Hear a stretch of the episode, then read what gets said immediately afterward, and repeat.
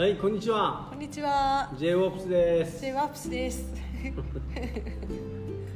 今日は第7回です。はい、今日、結構ね、今もうなんだかんだ集まって1時間半ぐらい経ってますよね。はい、今日は、えー広瀬レコーダーがはいはいマイクをいろいろテストしてくれたんで、はいはい。はい、ちょっと時間が過はいぎましたけど、改めてはい始よろしくお願いします始めたいと思います。よろはいしくお願いします。今日は佐々木さんなんですかね？今日のネタは。今日のネタは、はいえっと、前回ジュニアのあのいろんなことをルーツを聞いてたん。ですけど、はいそれよりももっと遡って、はいえー西田辰巳さんが、えーこの人たちに会ったから今があるという漱石ですね。そうですね創世記のお話を伺いたいと思っております、はいよろしくお願いします。よろしくお願いします。ねだいぶあの予習もね2人でここでやってきましたけれども、ねはいはい。えっと、メインになるのは、えー、2005年ぐらいですねぐらいですね。はい、そもそも2003年に、えー辰巳さんたちが子どものお手本となるような大人のクラブチームを立ち上げたのが2003年はい。で、えーそこから、えー2004年5年っていうふうになっていくわけですがアメリカに辰巳さん自身が行き始めた通い始めたとかいうのは2005年そうですね。はいうん、まあ最初はあの BJ の大分愛媛ヒートデビルズ。はいあ違う違う愛媛入らないな最初は。あそうですね。はい。ヒートデビルズのヘッドコーチ。BJ リーグです BJ ねリーグですよね、はい。にあのジョアンっていう人が、えヘッドコーチだったんですよ。ね、一はい。番オールドハムさん、彼をまあ友人の縁で、うん。まあ、日本に呼んだのも僕で。はい、それがきっかけで、まあ、NBA の OB 会がニューヨークにあるなっていうことを知って。はい、で、えー2005年に、えークライド・ドレクスラーと、まあ、NBA の OB 会の会長のおを2人呼ぶということでニューヨークまで行ったんですよね。はい、そそれがなんか軽くチャララって言ってますけど NBA のとかすごいですよね。話がねあの外国のコーチをポンと呼んできたりとか NBA の方と出会ったりとか、まあ、今日はその後もいろんな出会いの話をするわけですがうん。西田辰巳さんがなぜ今ここまでこんな活動をしてきたのかのきっかけのお話を今日はあの、はいはい。人との出会いとともに、えーあったということをお話しいただくんですけれども、うん、だもともとはね、そのもともサンドイッチ屋さんでしたから、はいはい。お弁当を作って、はい。なのでまあ英語にしてもアメリカのコネクションにしてもまあない。英語もできないっていう、ただまあこの活動を始めるにあたってやっぱこうアメリカが、まあ、バスケットボールで、まあ、エンターテインメントも優れてるし、うん。でね、僕らが知る限りじゃまあすごかったですよ成績もね、うん。オリンピックでも優勝してるし。だからやっぱり世界のトップから学ぶということを日常にした方が、うんまあ、目の前のにいる子どもたちにとってもこう日本一になったとしてもオリンピックでは勝てないわけだから。だからまああー世界を目指してじゃあ今県1位かな風1位かなと1位かなとかっていう方がまあ僕は同同じ時間でも使い、えー時間効率がいいなみたいな、まあ、それでどうにか飛び出す方法を考えてたのが、まあ、たまたまジョアンの持ってきた紹介状にうん。NBA のマーク、うん。NBA アジアとはい。もう一つがなんかレジェンド・オブ・バスケットボールとか言ってこれ見たことがないなと思って、うん。でこれなんだろうって調べたらまあ分かりやすく言うと NBA の OB 会もそういうえそういう組織だったんですよね、うん。あのノンプロフィットの。うん。まあ、そこに、まあ、会いに行こうとということから、まあ、ざっくり言うと、まあ、あの一般的に考えたらできないなとうん。いうことうを、ん。できる人ができるんじゃなくてできないなと思われる人がやると、まあ、前にも話したようにメーカードリームというかもう諦めない。という点では、まあ、その行動が証明になるんじゃないかという気持ちはありましたよね。うん。今考えると無謀だと思いますけど 今だったらできないさっきも言ってたけど今だったらできないけどその時はね若いし勢いもあってやってやろうという気持ちもあって、うんまあまあ、ね、思いがねそういう行動はまあ、それがきっかけでアメリカに行くようになった、うんうんえー時に、えーそれはまあ一団体ですよね。それとはまた別に、えー United States Basketball Academy というオレゴンにあるんですけど、うん USBA そうですね、はい。USBA そこと出会ったのが僕にとってちょっと衝撃でしたよね。それはどんなストーリーがあったのかえっ、と聞きたい。ねえー、とたまたま、えー、と友人があー映画会社やるってんで。はいはいはい。それは同級生かなんかですか？いや、はいまあ、あの後輩ですけどね、はいはい。でだ上海で、えーまあ、そういうミーティングもやると。うんというのもあってじゃあまあ遊びがてら行ってみようかなみたいな。上海。に上海に。はいはいはい。に行ったんですよね、うん。でそのハイアットというホテルが上海にあって、はい。その多分54階だったと思うんですけど、うん。そこがまあ、えー、とホテルのロビーかなラウンジ、でそこでまあ早めに着いたんで時間を潰してたんですよ、うん。そしたらちょっと先に、まあ、2つか3つぐらいテーブル先に白人と黒人の人たちがこうスーツを着てうん。うんなんか書類をめくってるのが目目に留まったんで、はい。まあ、ずっと目で追ってたらバスケットのマークが見えたんですよね、はい。えー。で時間もあったんで、うん。そういう声をかけたんですよ。そのあんまり英語も 喋れずそのビジネス英語が喋れるとか 英語は喋れるけど、はいはいはい。ビジネス英語とか、ね、そんなんそうですね。今考えてみたらはいはいはいね、はい、でもねオーストラリア体験があるから 英語は喋れてた。でないですね、あそうですか。うん、だからまあ感覚的にはね、うん。まだ物おじをするっていうところではなかったと思いますけど、うん。気持ちが先行したんでしょうね。えどんなふうに話しかけたんですか？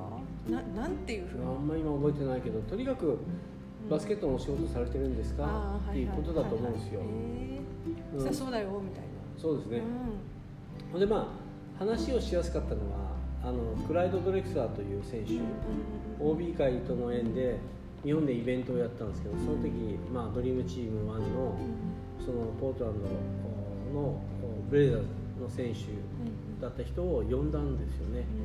でその人がそこの彼が彼のお父さんが United States Basketball Academy ってオレゴンでやってたやってるんですけどえそこのアドバイザーでもあったんでそれで話が盛り上がったんですよ。あはいはい。うん、ほんで、うん、と2006年の2月に、えー、と NBA のオールスターがヒューストンだったんですよねトヨタセンター。うん。でそこに OB 会からあの来て勉強しないかって言って招待されたんですよ、うん。まあ、その勢いもあってじゃあ一旦途中オレゴンに寄ってみようと思って、そのキャンプ場を訪問したんですよ。それがそのオレゴンのユージーンというオレゴン大学があるところから、車で1時間ぐらいかな山の中に入ってるんですけど、もうバスケット専門のキャンプ場で、うんえーそこに、えー2005年の多分年末ぐらいに行ったんじゃないかな、えー2005年の年末ですね、はい。はいはい。すごい、まあ、うん。その施設とかもびっくりですか？キャンプの様子とかもねそうですね。なんかねもう山小屋のロッジみたいなのとか、あとはねドームってドミトリーですね、うん。30人ぐらいが一式に2段ベッドがあって。そこでまあ専用の体育館があって、うん。もう山あいをこう切り開いて。うでそういうバスケットボール専門の施設が作ってあったんですよ、まあ、それがねまあまあバスケットボールやってる僕からすると本当サンクチュアリーというか聖地みたいな感じでしたね、うんでそこに行ってそこのお父さん、うん。その上海だったの息子さんだったんですけど、うん。その USBA の副社長でお父さんが社長でうん。そのブルース・オニールっていうお父さんの名前がブルース・オオニールさうんんですよ、はい。息子さんがブレイディ・オニール。はい、その上海であったのは息子さん。はい。はい。でがなんとあの話してみるとおー数十年前に、はい。えーハワイ大はい。のヘッドコーチをしてた人だったらしくて。それで、ね。まあ、島田先生って僕大正大の恩師。はいはい。の島田先生が、まあ、アメリカのオフェンスディフェンスシステムを取り入れて大正大僕らそれをうん身につけるように日々やってたんですけど、うんその島田先生が関西の筑波出身の先生たちと共にうん関西をどうにか勉強あの強くしようということで勉強に行かれてた先がハワイ大だったらしくて、NCAA の NCAA D1 ディビジョンディビジョン1ですね。ハワイ大学。当時ですね。はいで、うん、そこの、うんアシスタントコーチを当時ブルース・オニールという人がしてた時にうんその僕の恩師の島田先生たちを勉強に行ってたみたいなんですよ、うん、すごい縁ですようん、ねだから俺行ってみて、うん。あのうちの大正大の OB のはい。岡山さんのサインとかシューズとか置いてあるのを見てはいそんな話で盛り上知っがっててて行ったわけじゃなくんですて辰巳さんが上海に行って 時間潰しに話しかけた人がブレイリー・オニールで、はいはいでキャンプ見に行ったらば、はいはい。お父さんはいはいがはい。実はハワイ大のアシスタントコーチで、はいはい。その昔島田先生とはい。大田先生とか、はい。あの関西で、はい。あの活動されてた先生が言ってたのを後で知るということ後でねですね。で岡山さんのサインもはいはい。あって、なんでみたいな。で帰って聞いたらなんでなみたいな。そうだったみたいな、あーびっくりしますよね、うん、やっぱ結果的には数十年後に、うまあまあ恩師がつないでくれた縁だったんでしょうね、はいはいはい。だから話は早かったですよ、ああ言ってるからね、うん。えあの時の、うん。え島田たちの教え子みたいな感じですよね、はいはいはい。あー。そうですね。じゃあおいでよおいでよみたいな、そうですね。またおいでよみたいな。そうですね。うん。うん。それが出会いでしたね。それがまあ2005年6年みたいな、はいはい。その辺の時ですね、はいはい。上海ではビル・ゲイツになってるよねああそうね。えビル・ゲイツに会ったたのまたまエレベーターの乗り場で。もその時のビル・ゲイツはもう何者かになってるビル・ゲイツ？なってますよ。だからもう一般的には。えーうん。すごいね。だからまだそういやねうん。シアトルに行くなんて話なんてない時だもんね。そうですよ。すまだオレゴンにも行ってないんだもんね。たまたまエレベーターのホールうん。ででまあこうこうなったんですよ。ああ、うん。はい。まあでもずっとこうなるから目の前に顔があるじゃないですか。はい。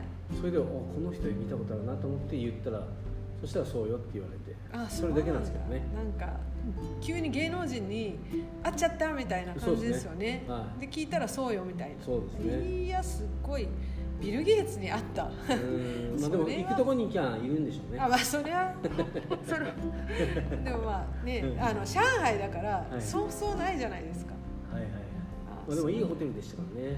あそうなんだ、うん。なんか持ってますね。そういう意味では。うんそうですね、はい。ひうん引いてきたみたいな。その後ですよね。まだまだシアトルに行くっていうのはまだまだその時じゃないですからね、すごい。それは漱石本当にね、はい。何かが始まる夜明け前みたいな感じですよね、まあでもその時は必死ですからね、ああはい。うん、ただ冷静にこうやって考えてみるとなんなんていうのこうえ縁ってそういうものなのかなって思いますよね。その目の前のものが自分にとって得か損かっていううんことではなくて、まあ結局縁ってそやっぱ見えないところでつながってるんだろうなっていうのは、まあ、こういう出会いからもなんかこう身に染みて分かりましたね。うん、うん、それはその話聞いててしみじみすごいというか、でもねここでの出会いで僕すごかったのはもちろん子供たちの夏キャンプやってたりするんですよ。うんだから始まったのが多分ね1993年ぐらいにオープンしてるんですけど、まあ、体育館体育館もなくて。はいはい。当時はあの今中国で活躍してますけどボブ・ピアースという、はいはい、日立のヘッドコーチもしたことがある、うん、えー、と彼とあと東尾君とあの、うん今日本バスケットボール協会の技術委員長のそうですね。のはい。ね、友達で、そうですね。はい、うん、でボブ・ピアースも当時ここでねあの中国のジュニアのコーチやってましたよ。うんよくね東尾君と一緒にあのこのキャンプ場、はいはい。夏、はい。あのアシスタントのコーチとして手伝いに来たんだとか言うてましたよ、うんうんうんそういうの知らなかったですからね。はいはい。後で知る後で。だから日本ともともとゆかりがあるとこだっていうのはもう付き合えば付き合うほどよく分かりましたね。でもまあまあこれ余談的に上上海とか中国とかもうすごいですね。そのバスケの強化とかにかける勢いというか、お金の使い方にしても。だからなんか後々やっぱそこ2007年とかサマーキャンプをやってるので、まあ、見に行くじゃないですか、うん。で、えー、と当時東海大九州の2回生だった久山選手っていう連れて行ってね。うん。でそこで何がやってるビッグマンガードキャンプやってたんですけどそこのキャンプの終わった後に CBA っていう中国バスケットボールチャイニーズバスケットボールアソシエーションそのプロリーグのトライアウトやってたんですよ。うん。そこでブルース・オニールにいろいろ日本の話を聞いたらまあまあ教会の人もあと、ね、BJ の関係者ももともと古い付き合いだからその日本にもおいでとか教会一緒にやろうとかって言うけどなかなか来ないと、うん。うんいい選手いないかっていう相談は来るけど、みたいな。うんでナショナルチームの女子がまあ古い1回ぐらいキャンプ行ってるぐらいですかね、まあ、それでブルース・オニールは、まあ、日本と付き合っててもなってこれから中国だなって言って中国と付き合いだしたの。うん。がきっかけでそういう中国のプロリーグのためのトライアウトをジュニアの育成やったり。だよくだからテレビとかでねもう学校行かず、えー、とプロの選手になるために子供たちは中国の子供たちはバスケットばっかりやってますみたいうん。なあれをね目の前で見た感じでしたよ。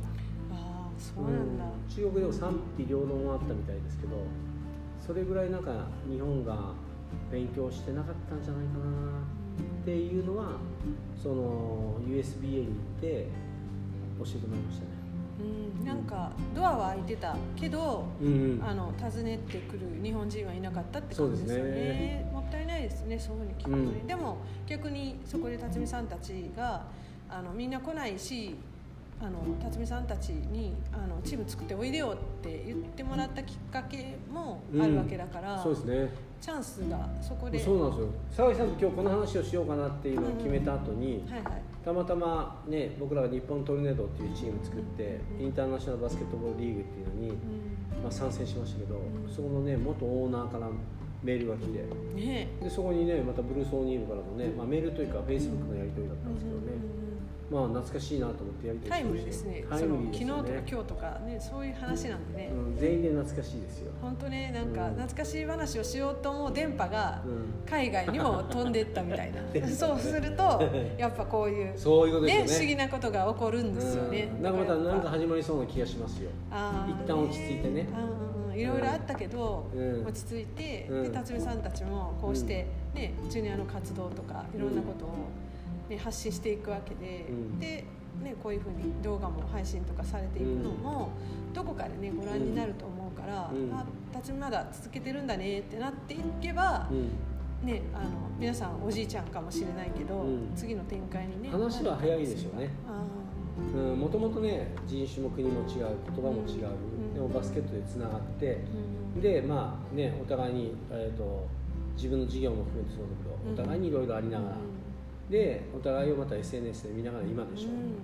だから理解は早いですよねもうね。ねそれでね、ルイ君が出たとか、うん。ね渡辺裕太君が出たっていうのは、うん。彼らも当然ねあの見てるわけだから、うん、そうですね、うん。じゃあ辰巳たちは今何やってるんだろうみたいなのは当然気にはなりますよね、うん。いい選手いないのとかね、うん。また来ないの、ねとか、うん。え、うん。ラジオやってますけどね。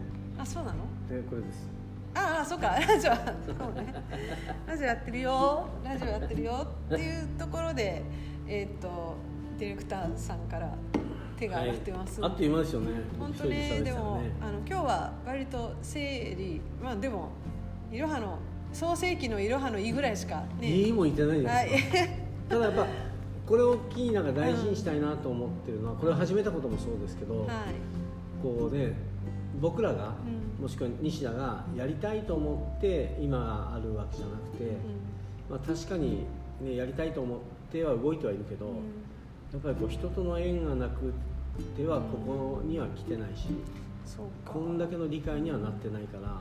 うん、だってねそこからまた次にジェイソンと出会ったりアイザイアと出会ったりとかっていうふうに次々次々またね出会いがまあアメリカってわけ言ってもね別にトップを目指したその人にこうね特化して会いに行ったわけじゃないですからね、うん。全部もうその時の縁がうん。今みたいなのを作ってくれてるから。うん。やっぱこういうのをやり始めた理由としてもなんか焦らずねうん。なんかみんなもね焦らずなんか自分の理念に向かってうん。突き進めばうん。ちゃんと縁は巡ってくるんじゃないかなっていううん。そういう記録を残したいなっていうのはありますよね。もうまさにですねあの2005年からもうね2020年になりましたけど、うんうんうんうん。ああ読んでる読んでる。えっていうことでまたそういうあの創世紀その2は続く感じで、はい。あの今回は一旦終わっておきたいと思います。はい。ありがとうございます。と、い、うことで今日のお店コーナーは、はい。えー創世紀創世紀ということで、はい。えーシアトルに、はい。あの皆さんが行かれた時はシアトルにはスターバックスの本社がありますけど、はい。あの必ずまあ最近はみんな寄ってる、ね下え？スターバックスじゃない。噛んじゃいけない。スターバックス、えーリリザーブロースタリはいーでい。いんかな、はい。あのゴージャスなスターバックスというか。旗艦店ですよね。あそうですね、うん。すごいあの、うん、なんか工場みたいな感じではいはい。あの豆をローストしてうんうんる様子がね、見れたり、うん。ですごいいい香りがしてる横であのコーヒー飲んだり、うん。パンパン屋さんがあって、うん。そこであの、うん。パンを選んで食べれたりという全国に六世界に6店舗です。はい。まあで。そそれで打ち止めですよね。あそうなんだ。そうなんですよね。旗艦店として。あすごい、うん。でそのうちの一つが2019年の、えー中目黒はい。が5店舗目。で6店舗目がシカゴうん。5階建てのすごいのができたらしいですけど、うん。ねすごい。そう。で 5, 5点目の中目黒ができる時私たちトップアスリート育成事業のやつで行ってて日本から視察に来てる人と偶然一緒になったんですよね。本社で。はいはいはいはいはい。でツアーが一緒で。うん。ええ東京にでそうです。で一郎さん一郎さんちゃん光一さんと一緒の時に本社。それは本社で、うん。本社でツアーして終わってあのうろうろしてたら、日本から来た方がいらっしゃるんですよって言って、うん。であの光一さんがこれから僕も日本に行くんだけど、うん。あの東京でできるからあれもご縁ですよね。そう準備しに来たんだよねみたいな感じで。小石さんの話もするとあれですけどね。はいスターバックスのねツアー本社ツアーとかに行けるんあやばい。ね長くなってしまうけど、うんそれはねうん。また別な時にね。そう光一さんの話はまたあの後日ゆっくりあのとってもいい方ですけど。このロースタリーはこの旗艦店としてはい。パイプレイスマーケットのところからはい。ずっとパイクのストリートをうん。こう上がっていくと。はい、それが2014年にできたうん。シアトル1号店です。これはちょっと言っておくべきですね。はい。4ドルぐらいのはい。カフェラテラテが。うん。でな8ドルぐらいですよね。そう、ちょっとお高い感じ。う。ん。あと、あの、なんだろう、お試し三種コーヒーみたいな、あののが飲めたり、はいはい。あのテイスティング的に、はい。はい、いろんな。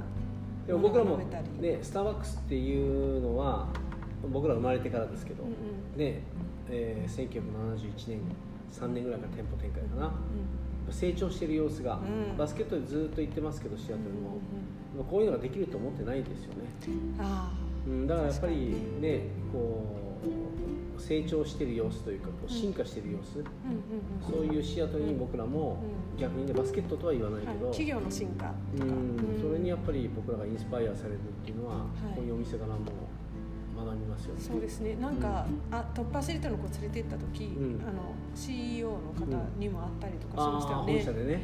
またずれますですよね。ね。ロースタリーの話か。ら。あすいません。またね。あもうすぐ行っちゃう。なんかねすぐ言いたくなっちゃうからね。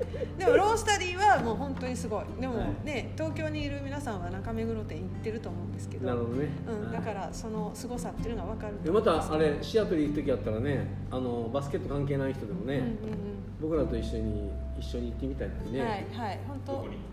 えこうスターバックス。シアトル。のロースタリー。うん。なんかあのほら。あの光一さんたちから学ぶなんかこうシアトルのコーヒーシーンっていうか、うん。うん、やっぱスターバックスの本社の人たちがどう考え動いてるかとか。ミートアップ作ってもいいかもしれないね。おおそれなんかやってよなんかも。う、ね。俺らほらこのタンブラーとかもそうだけどうん。なんかなんていうんだろう向こうで買ってきたやつあるじゃんあんまり可愛いとは言わんけどに日本の方がやっぱ可愛いタンブラーは。うん。ああ、うん、でもやっぱこっちの人にね入れてくださいってコーヒーでタンブラー出すとあ本社行かれたんですかみたいな。ああシアトル行かれたんですか。の人魚のあのすごいちょっとコアっぽい絵とかありますもんね、ありますね。なんかね、1号店とかね、だから行きたいんだもんね、うん、そうすごい人いっぱいですもんね、うん、ぜひねちょっとロースタリーも含めかて行きましょスターうっていう。バックスファンの方僕らがシアトルに行く時ご一緒にどうですか？本当本社もいいしいね1号店もいいしロースタリーもそれぞれの味がありますよね。お店の味が。あのコーヒーではなくお店のテイストというか、うん、ぜひぜでひあのミキさんリュック持ってましたもんね。スタバのリュック。あ最後にその本の紹介ーおっと。あ本本。今日はじゃあおっと気づかれましたか？本紹介コーナーパフパフ。はい。僕の大先輩ですね。先輩という人生の先輩ですね。今永先輩の本が出ました。えラジオの方は見えないんでタイトル「壁はいらない」っって言われても？どうぞ。はい。今中博之さんの「壁はいらないって言われても心のバリアフリー一辺倒の空気に違和感を覚えています」という帯に書いてありますが、はい。アトリエインカーブを代表されてるはい。今永さんですね、まあ、まあ一般的に言うと障害者支援事業っていうことになると思うんですけど、はい、うもうねアーティストがいっぱいいるんですよ。ここはね本当にねすごい。人人がね生きてますよ。またね。はい、また次回、うんもう昼ディレクターが。はい忘れて、はいはいということで25分も回ってしまったんで、はいはい。YouTube の方はこの辺で、えーラジオの方は続きます、はいじゃあまた次回。さよなら、はということでラジオの方は続いていきますが、はいはいはいはい。はいはいはいで横道それましたけどもどんどん本社入ってもらってもいいですよ。本社、いああここからなんかなんかでもトップアスリートの話をしてもいいんじゃないですか？えーの子たちえトップアスリートのうん子たちなんかほらが分からないですよね。あそっか、うんトップアスリートはトップアスリートって言ってもね。ね。本当ねあの、うん。私が、えーまあ、2019年の12月まで、はい。えー大阪府バスケットボール協会一般社団社一般財団法人大阪府バスケットボール協会っていうところの事務局長をやっていて、もっで、えー大阪市から助成金をもらってとはい。4年間、えー大阪からオリンピック選手を輩出するという授業の、えー助成をいただいて、えー女子の選手を海外に連れて行ったり海外コーチを招聘して、えーキャンプを行うという、えー企画、まあ、授業の絵を描いて4年間ですけれども行っていたのがトップアスリート育成事業というものなんですが。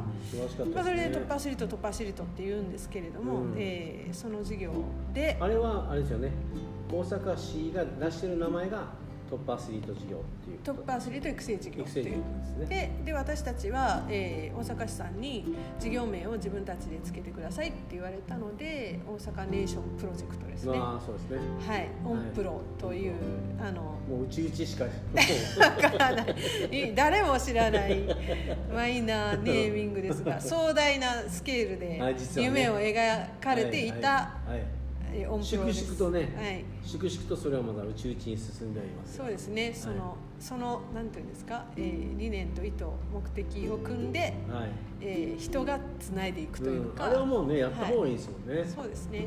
うん。なんかあれなんか僕らが佐木さんも、えー、と埼玉出身じゃないですか。そうですね。僕も熊本ですよね、で右も愛媛で。はい。だから大阪がね地元っていうわけじゃないじゃないですか、うん。でもその地方から来た大阪の魅力うんもうぐっちゃでしょ。もうラテン系みたいな。ラテン系の。はいそうですね。はい。ね、もう受け入れる度量もあるし、はいはい。えーなんていうかなこの差別感が薄い。なんかこう地方のやつだからって見下げられるようなイントネーションが違うからとかあーそれはありますけどね。しゃべれないからって言ってこう、はい。下に見る感じじゃないでしょ。逆に、うん。え上から見るっていうか、なんか。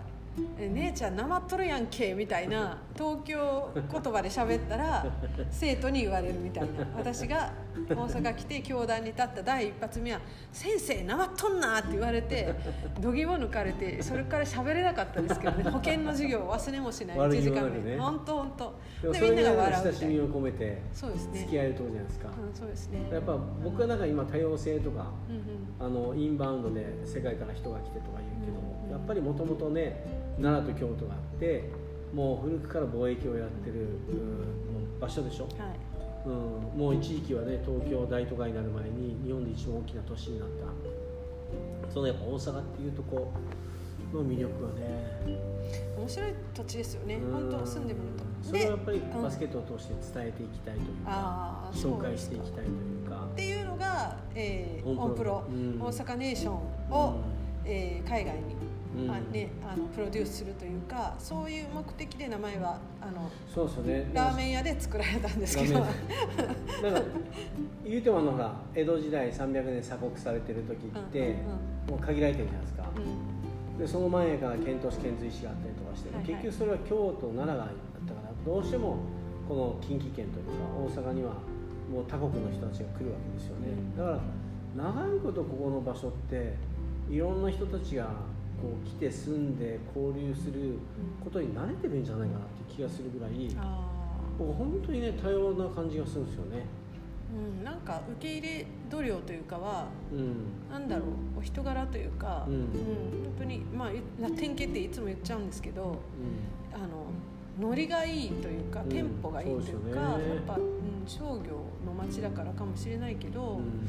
なんか、うん、いい雰囲気で自分の、ね、性格とかにはあの合う感じです。なんかねあのほらもちろん大阪に住んでる人たちの中には、うんね、地区的にねうんなんか東だの西だの北だのとかね、なんかこう外から来たやつがよう住んでる町だのとか、ういろいろあるでしょうけど、まあ、外から来た僕らとしては一括してみてねんうん。やっぱりすごい多様的な場所のそうですね。受け入れ幅が広い。ここがまた改めてねこの令和の時代にうん。国際都市として万博もあるしはいはい。やっぱそういうなんかこう開かれた世界との開かれた場所になっていくっていうのはもともとやっぱポテンシャルがありありそうですよね。そうですね、うん。だからなんかうん。選手もそうですけど、うん。海外に行って、うん。まあみんなやっぱりなんだろう。大阪の選手たちも子供たちも結構その大阪の空気の中で生きてるからそれこそお笑いあのミキさん吉本とかもご覧になりますけどそういうお笑い文化もあるじゃないですか、うんだからなんかこう聞かれたらこう返すとか、うん。うん、あの人が来たらこんな風にもてなすじゃないですけどなんかそういうのはあのあるのかな。エンターテインメント性というか、うん、だから選手もすごく元気がいいというかうん明るいというか物おじせずにあの突っ込んでいけるっていうか、ううんそれはなんか大阪の,、ね。あのチームの味でもあるのかなっていうのは、うん。あの協会の中にいても思ってた部分ではありましたね。うん、そうですね、うん。やっぱりそれをなんか生かしたいですよね、うん。うん、それがまあオンクロというかトップアスリート事業というか、うん、それがまあ一旦4年でね終わったけど、うん、でもそれはよね、うん、なんかすごい楽しかった。もうあれでいろいろインスパイインスパイアされた子たちも多いんじゃないですか？うん。ね、あの選手も、まあ、前回も言ったけど子供たちは本当に対応が早い、うん。あの買い物に行ってらっしゃいって言えばもうどんどん自分で、うん。あの話しかけて買い物してくるし、うんうんあのご飯食べに行きなさいって言ったらそれなりに自分たちでハンバーガー買って食べれたりとかでキャッキャキャッキャ言ってたりするし、ね、向こうでジェイソンとの絡みもあの気楽にというか来やすく、まあ、できるというか、そういう面でもあのこっちが逆に勉強になったりするところもありましたしであの海外に行くっていうことがあの、まあ、それこそその本じゃないけどハードルが下がる壁がなくなるんで。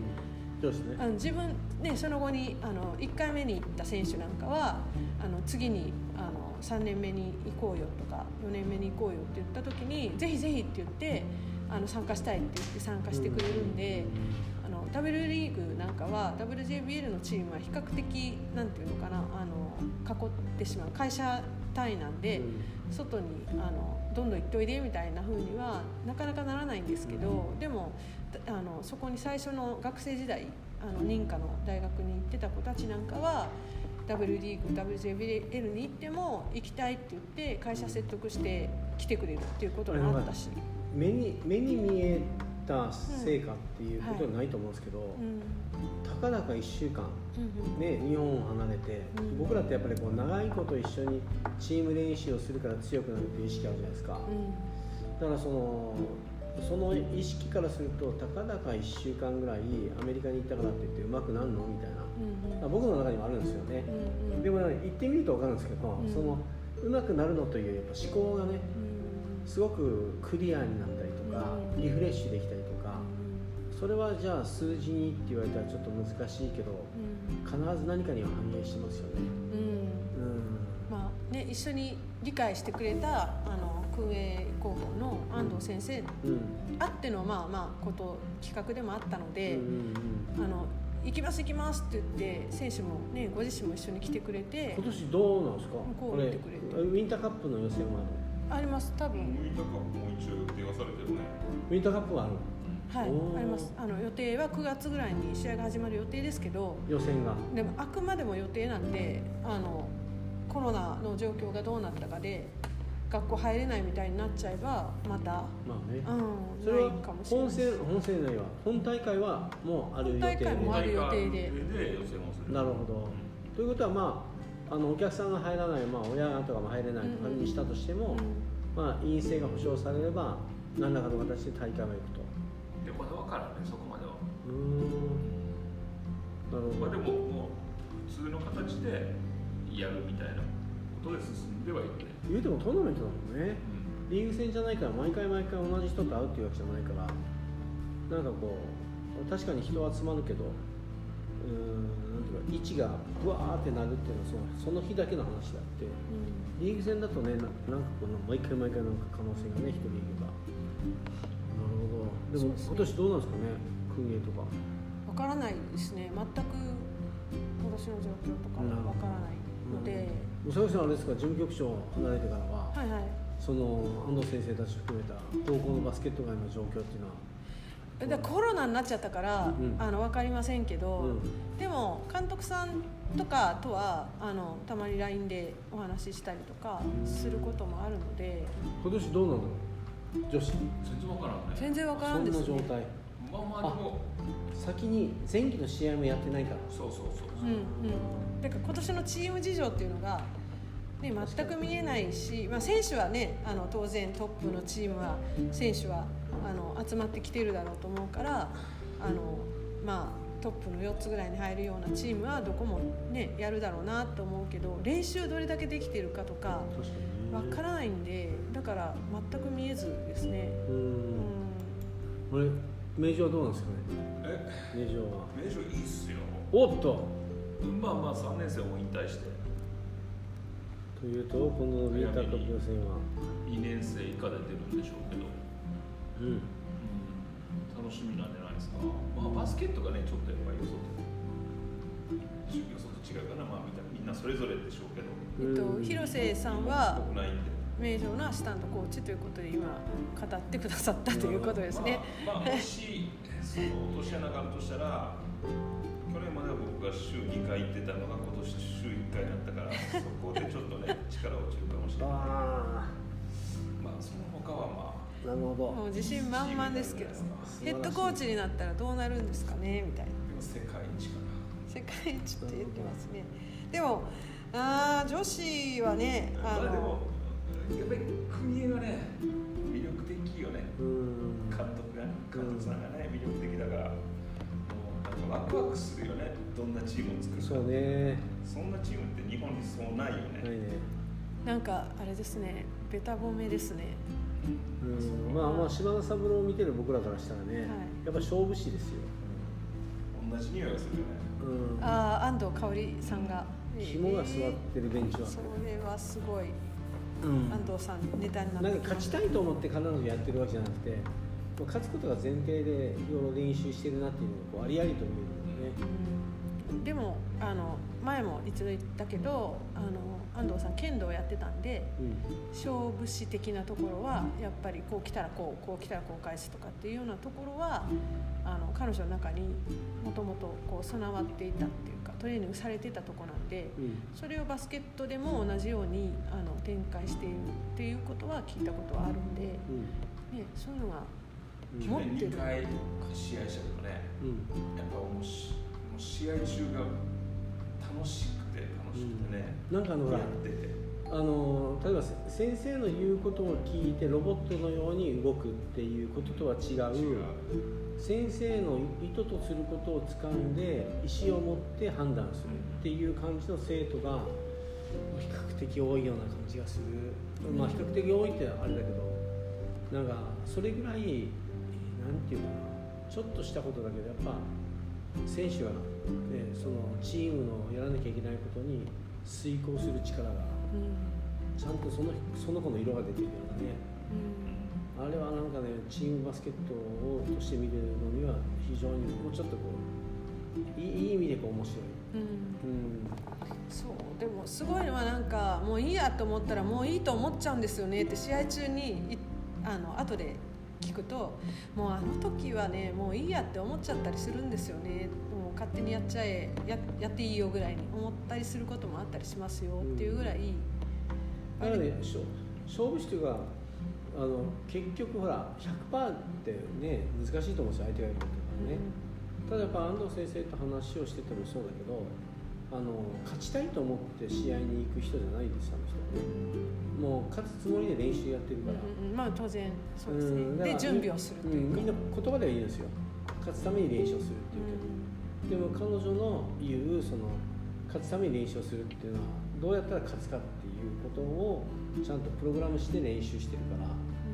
だから結局ねゲーム中もういいやと思ってもそれはね練習で足りなかったことだと思ってまた練習やろうと思ってる話ですよね、そうですね。うん、そういう点ではやっぱりねあのウィンターカップの試合の様子とかもねテレビで見たりとかするけど、うん。ベンチワーク含めてうん。なんかこう展開が面白いですよね。うん気合と根性とかでギャーギャー言ってるような様子とは違いますね。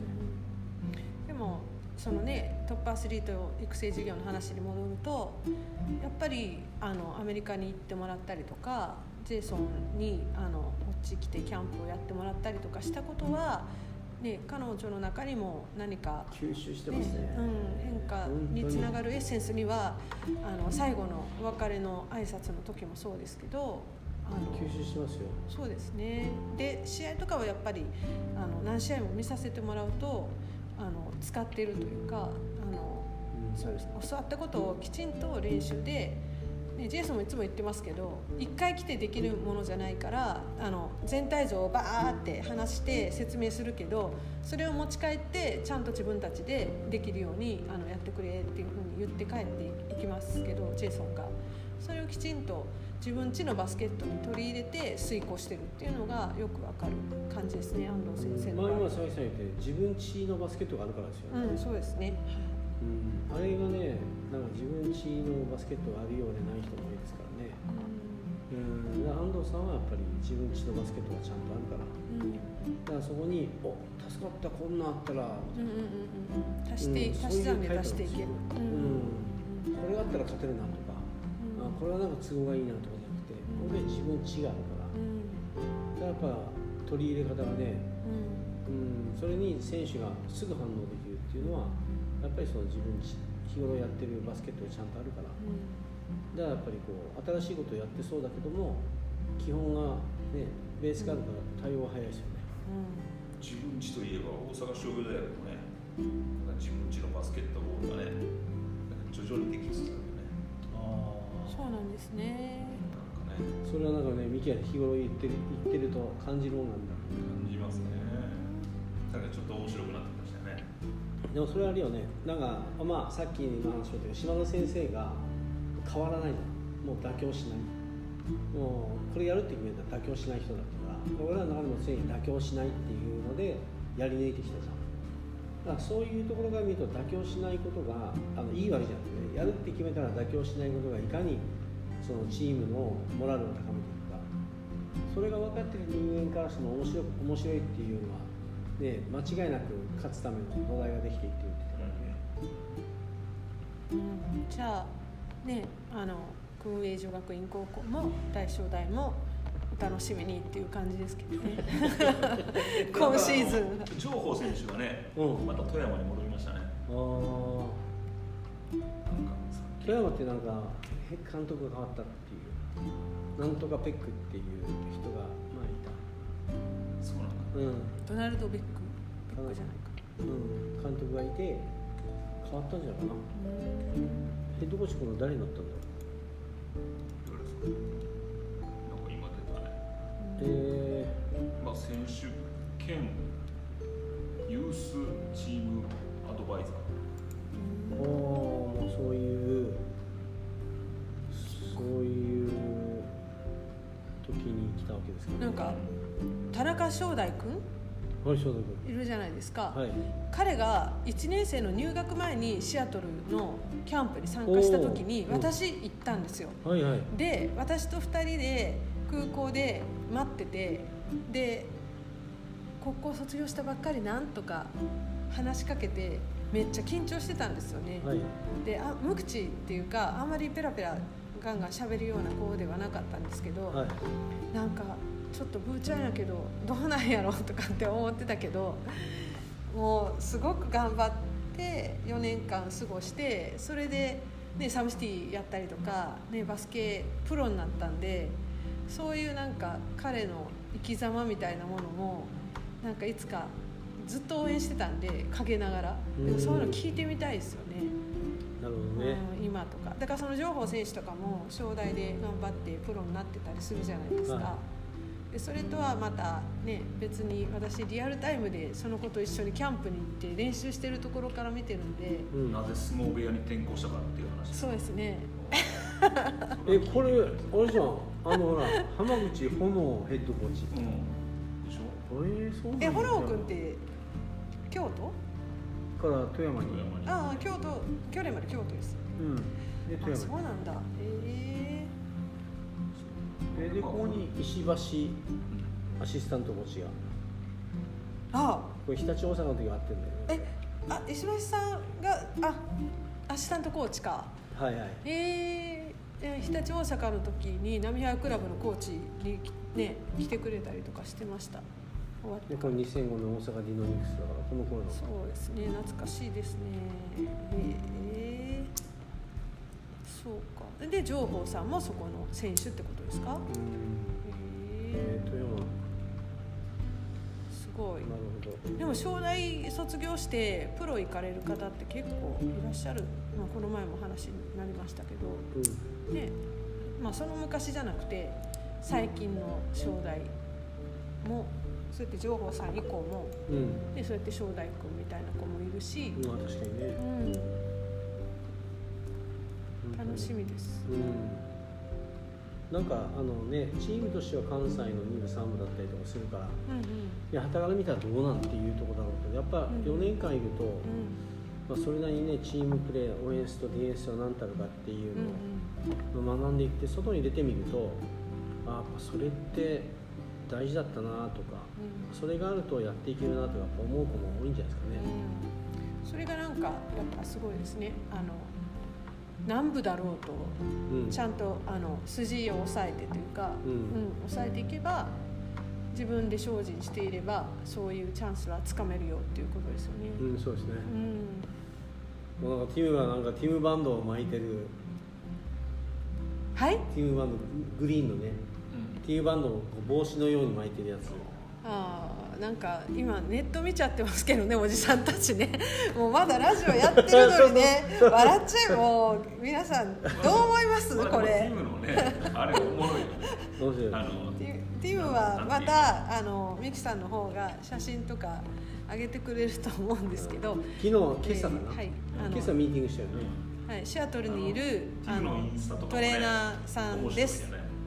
あの動画の作り方が。あぜひね見てもらって1965年生まれなんでまだ今54歳でうん私とミキさんと同級生なんですが。あ、ルッキンググッド、ナイスアイディアとかコメントしたんですよ。はいそのはいティムバンドのはいはいはいはい方を巻いた。そしたらマイブラザーコーチ辰巳ありがとう。英語でありがとう。素晴らしいねえ大阪にもね来てもらいましたしねね突破スイートでね。もう本当にねでもあれが初初で2回目はまだですよね、うんでも2回目も近そうな感じですけどねいやーこれは読まないといけないでしょう。本当ねもう本当にねあの熱いし語るしそれでいて物静かなところがありますよねあれずっと落ち着いて。タグ付けされてるのは西田さんもどういうこと？インスタで。もう毎回ティムの動画がある。うんたんびに必ず。あれタグ付け？なんかタグ付けされてる。タグ付けって意味わかりますか？昭和のおじさんタグ付けわからないみたいな。だから俺もそれに吸い込まれる感じでしょ？吸い込まれる？そやからいつも出てるのかなと思ったらもう吸い込まれムが変な写真ばっかり出てるからね。うん。タグ付けは吸い込まれるやつをね そう。呼ばれる感じよね。タグなんかインスタはまた、まあ、ちょっとあるんでしょうけどね。あの意味がね。うん、もうあれバーッともうコピーペーストしてバッてやってみたいな感じだな。かなコピー。それともまあお構いなしに全員にこうバッてやってるのかな、うん。まあ、ティムはね豆ですよね。ね。うん、本当あのアプリ使って結構あの動画も工夫して上がってくるじゃないですか。うかっこいいですよね。ここここで毎朝そのちょっと中間のティーバンドのサイズでやるんだけど、まあ、あのショートバージョン。うん。15分ぐらい。体がもう本当気持ちいいね。もうやっぱゴムを使ってやるっていうのはその微妙な負荷があるんだろうねうんあるあるありますよね、うん。はい。なんかこうただストレッチをやるとかただ筋トレやるとかじゃなくて、はい。あれやっぱもう本当もう1000円ぐらいの話じゃん。それあのティムティムバーそれね。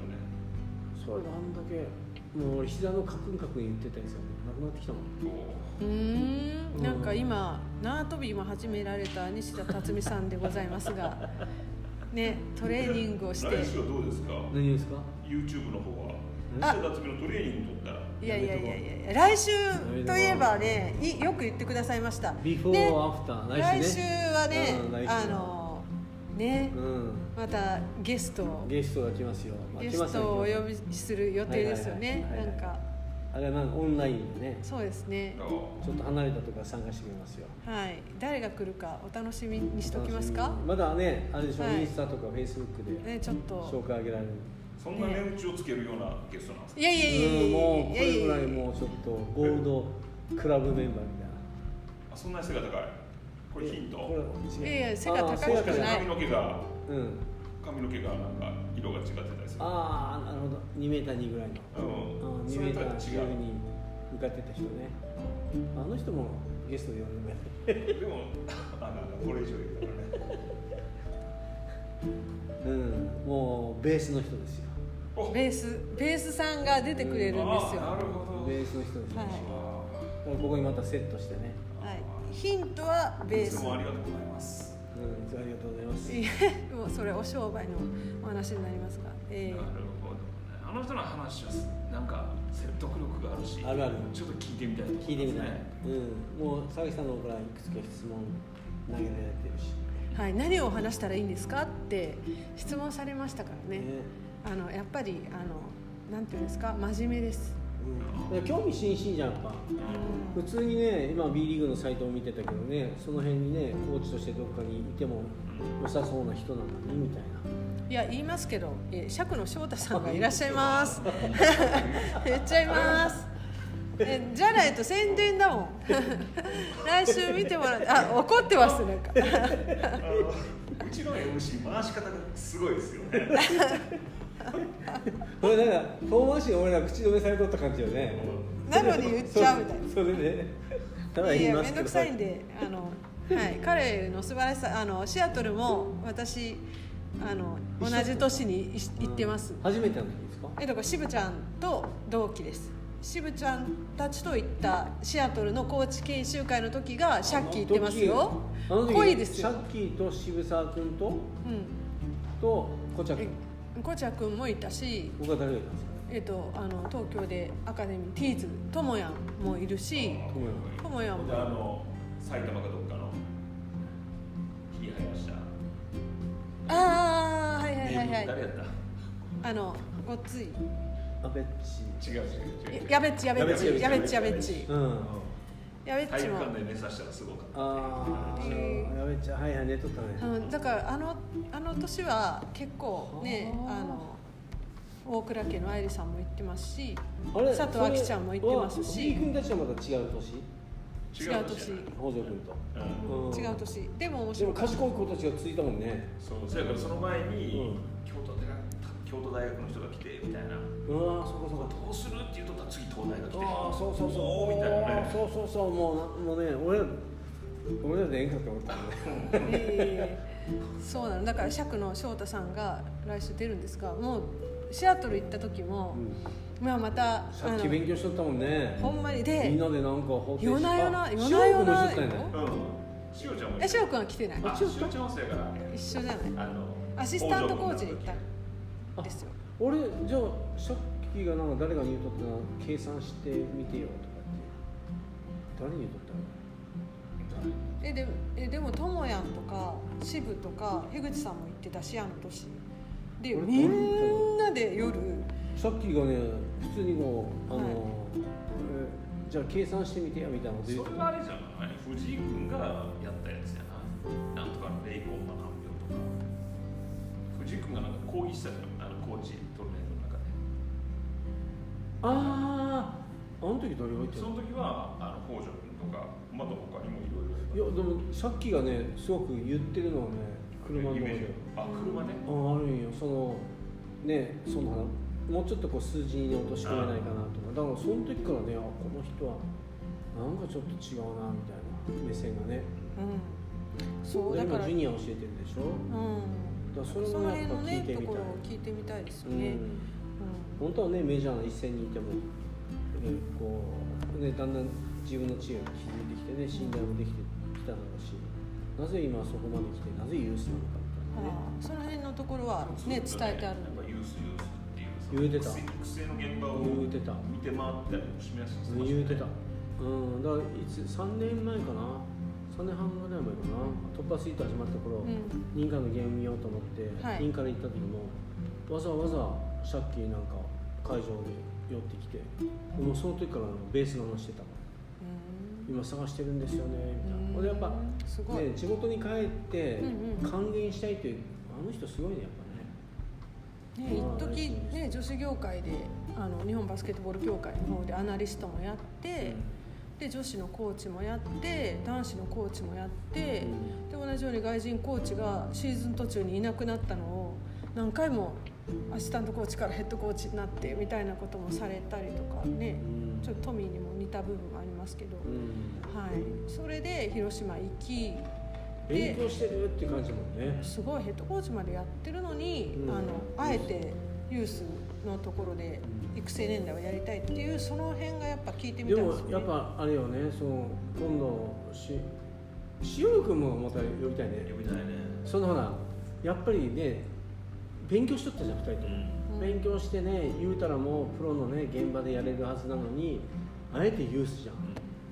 もうそのね語れないとこを語ってるなんか語れないところは語れないですけど 語ってほしいですね。何が大事かが分かってるんじゃない？うん分かる分かる、うん、勉強してる人うんそうそうそう。で昭和のおっちゃんたちは勝手にねあの予測しておりますがうんでもよかったそのやっぱね。辺のところをまたはいはい。ねベースもでき、えーやっと告知ができるところまで来た。うん。釈野翔太コーチが来週のゲストになります、はいもうぜひ。もうねシアトルで印象的だったのが、うん。えー、と着ないもう着なくていいよっていう服を全部持ってってシアトルで全部着たら捨ててきたっていう、おっと。彼の素晴らしい計算された過去の思い出は。あのシアトルの。シアトルに。これまはい。たシアトルに取りに行かなきゃいけないまた同じようなサイクルが始まるんじゃないですか。あーそうかもしれないですね。でもまた彼の今後についてもあの語ってもらいつつ、えー来週 J ウオプスウプスに続くという感じでよろしいでしょうか。はい。57分になりました。おおいい感じですね。はい。じゃあこの辺で終わりたいと思いまはいすが、来週もお楽しみに。はい、はい。ぜひぜひ来週も、はい。えーご視聴いただければというふうに思います。はい。今日もありがとうございました。ありがとうございました。はおやすみなさい。い、えまだ昼間です。はい。さよなら。はいさよなら